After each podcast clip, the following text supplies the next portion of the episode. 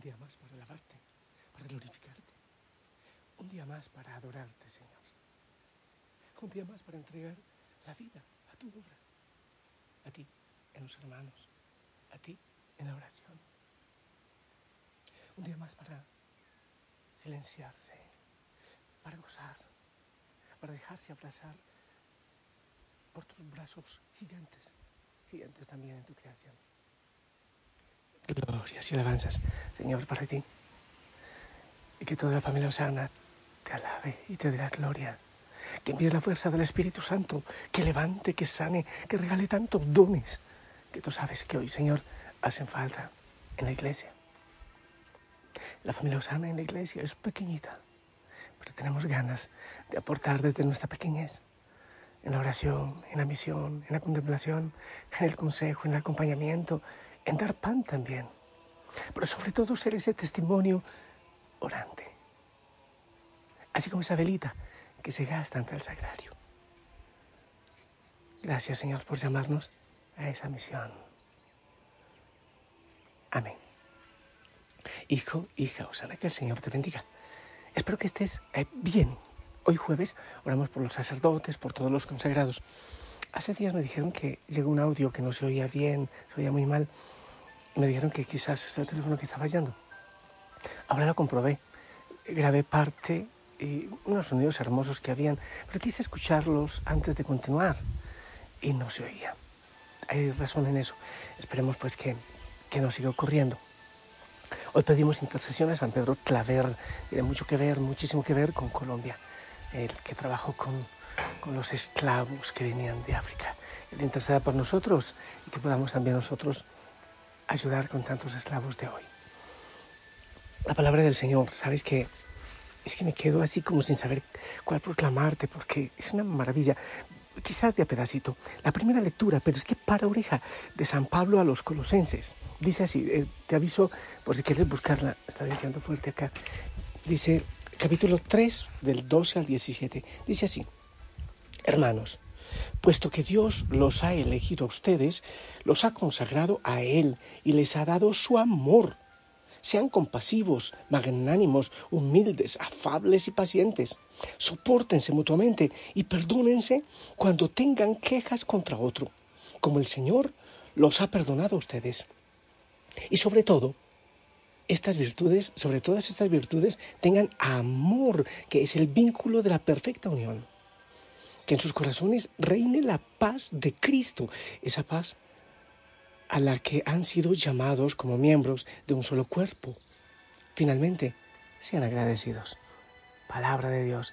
¡Qué maravilla! Es impresionante, me dice. Dice que como Dios los ha amado y los ha elegido, entonces amen también ustedes a los otros. Perdonen también ustedes a los otros. Está el coro de pajaritos. El Evangelio, vamos a ver qué dice el Evangelio para oreja. Eh, Lucas 6, 27, 38. En aquel tiempo Jesús dijo a sus discípulos, amen a sus enemigos, hagan el bien a los que los aborrecen, bendigan a quienes los maldicen y oren por quienes los difaman. Al que te golpee en una mejilla, preséntale la otra. Al que te quite el manto, déjalo llevarse también la túnica. Al que te pida, dale, y al que se lleve lo tuyo, no se lo reclames. Traten a los demás como quieran que los traten a ustedes, porque si aman solo a los que los aman, ¿qué hacen de extraordinario? También los pecadores aman a quienes los aman. Si hacen el bien solo a los que les hacen el bien, ¿qué tienen de extraordinario? Lo mismo hacen los pecadores. Si prestan solamente cuando esperan cobrar, ¿qué hacen de extraordinario? También los pecadores prestan a otros pecadores con la intención de cobrárselo después. Ustedes, en cambio, amen a sus enemigos, hagan el bien y presten sin esperar recompensa. Así tendrán un gran premio y serán hijos del Altísimo, porque Él es bueno hasta con los malos y los ingratos. Sean misericordiosos, como su Padre es misericordioso. No juzguen y no serán juzgados. No condenen y no serán condenados. Perdonen y serán perdonados. Den y se les dará. Recibirán una medida buena, bien sacudida, apretada y rebosante en los pliegues de sus túnicas. Porque con la misma medida con que midan serán medidos. Palabra del Señor. Mira, esto es una, una cosa hermosa realmente fascinante lo que nos presenta hoy eh, la palabra del Señor. Pero si ponemos, si escribimos cada una de las ideas de, de, la palabra, tanto de la primera lectura como del Evangelio, quedamos asombrados. Es más o menos, o sentimos más o menos como cuando nos presentan el, el, el Everest o el, en fin, esas montañas que para uno como que es imposible escalar. Ahora que te cuento un secreto, a propósito, paréntesis, yo quiero empezar a escalar y, quiero hacer unas rutas de peregrinación, eh, orando y, todo lo demás. Quiero hacer eso. Entonces, a veces uno ve una montaña y uno dice, eso es imposible, yo hasta allá, imposible, no llegaré por nada del mundo. Así vemos nosotros esta palabra. No, pero es que no soy capaz de perdonar.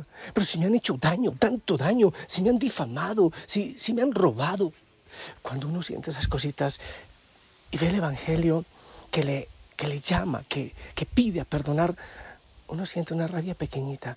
No sé si a ti te pasa, sientes que no puedes tomar venganza, que no debes tomar venganza, pero eso como que se va cargando en tu cuerpo incluso y va enfermando y eso produce mucho cáncer. Y hace falta liberar, me ha tocado ver cómo, cómo hay que liberar el odio y, salen cosas del cuerpo que se han ido creando así por el odio, por la rabia. Es esa rabia pequeñita, uno como que va masticando así a aquella persona que le ha hecho daño. Y todavía el Señor dice que hay que perdonar a esas personas. Lo que pasaba con los fariseos era eso. Mira, hay que llegar hasta tal pico de la montaña. No, yo no puedo. Pero la palabra del Señor da la indicación y eso es maravilloso. Uno puede decir, claro, eh, no es tan mentira que se puede lograr porque muchos santos lo han logrado. Uno ve tanta gente que ha perdonado de una manera asombrosa. ¿Cómo lo han hecho? Y uno puede decir, no, pues es que ellos son santos. Yo no soy santo. Yo no. Ayer Juan Felipe me hace una pregunta muy simpática. Si yo, que ya soy sacerdote, puedo hacer que una vara se convierta en serpiente, como Moisés. Pero parre, usted ya es sacerdote. Ah, uno puede pensar, es que los otros, es que los que están más cerquita, según decimos, es que los santos, ellos sí lo pueden lograr, yo no soy santo, yo no voy a poder perdonar. Pero si está en la palabra es porque no es imposible, ¿sabes? Yo no creo que el Señor mienta en eso.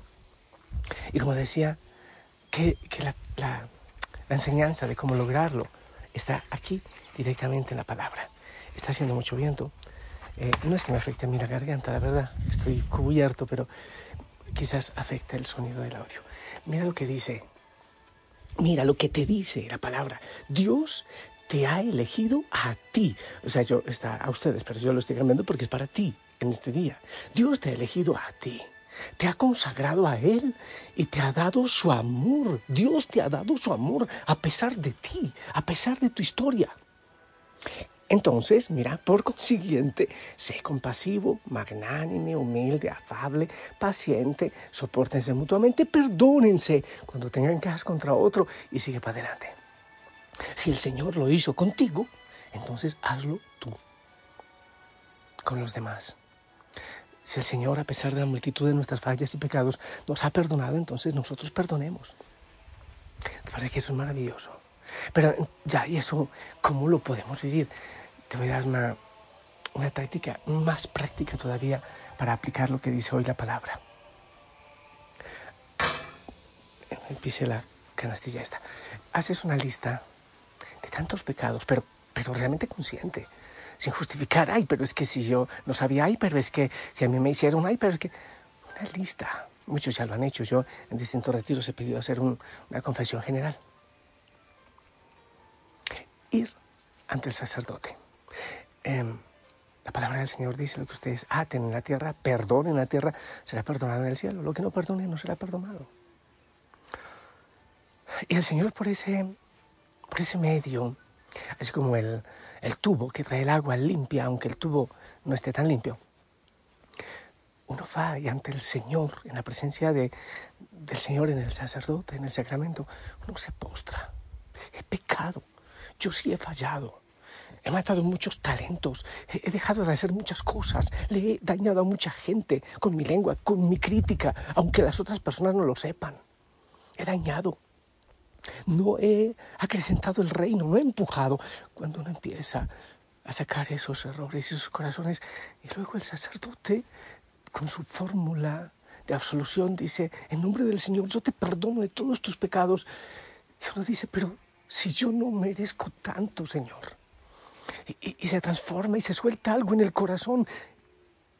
Y enseguida uno empieza a ver que aquellos que le han hecho uno daño también merecen misericordia, como yo he recibido tanta misericordia del Señor.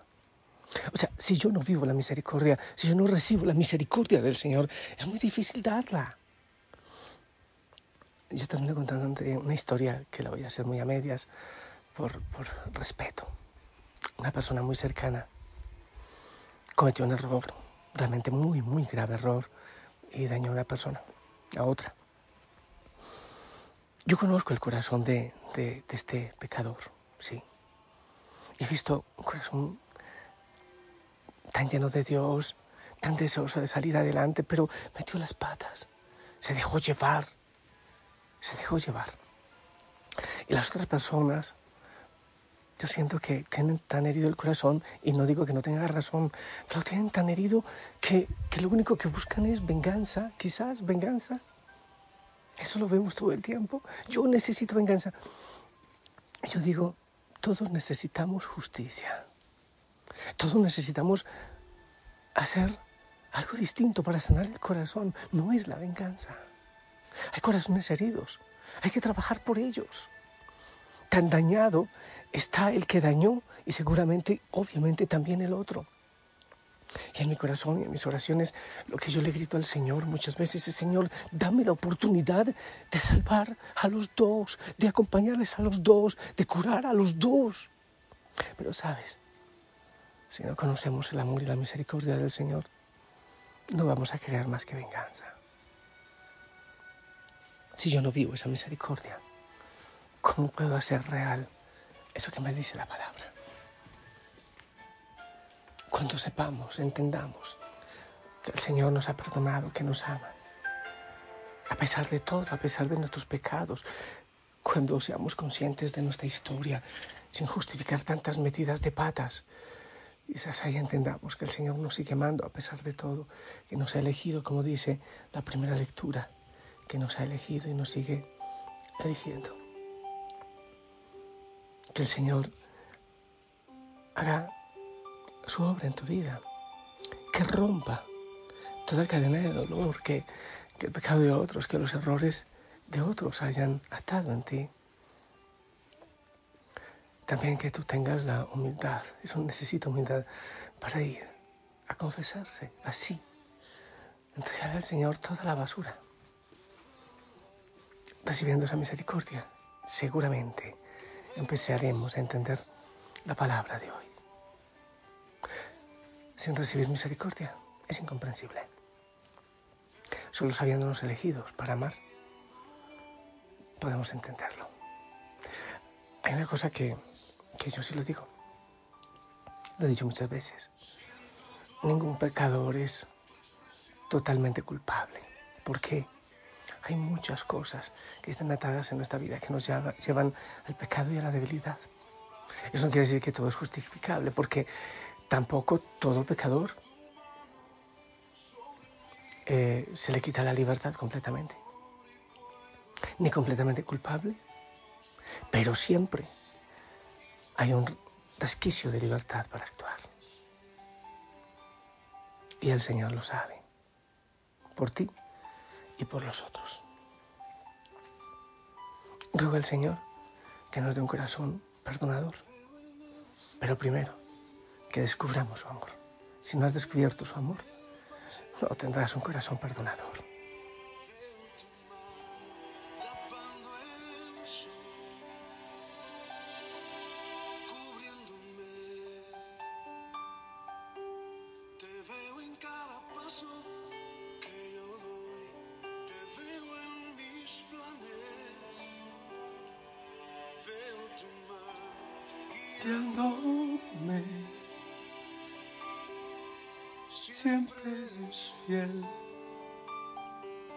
Siento tu abrazo, tu expresión, eres tan fiel y no hay razón que me haga dudar de tu corazón. Siento tu mano sobre mí, siento tu amor y puedo oír tus palabras y tu voz. Siempre eres fiel. La verdad es que no pensaba poner esa canción, no sé de dónde salió, pero el Señor sabe, Él que es fiel. Bendigo tu corazón, el Señor te regale un corazón perdonador al descubrir su amor. Y orar, orar por aquellos que nos han hecho daño. No es porque quieras hacerlo, es una decisión. Y así va llegando el perdón. Yo te bendigo. En el nombre del Padre, del Hijo, del Espíritu Santo. Amén. Espero también tu bendición.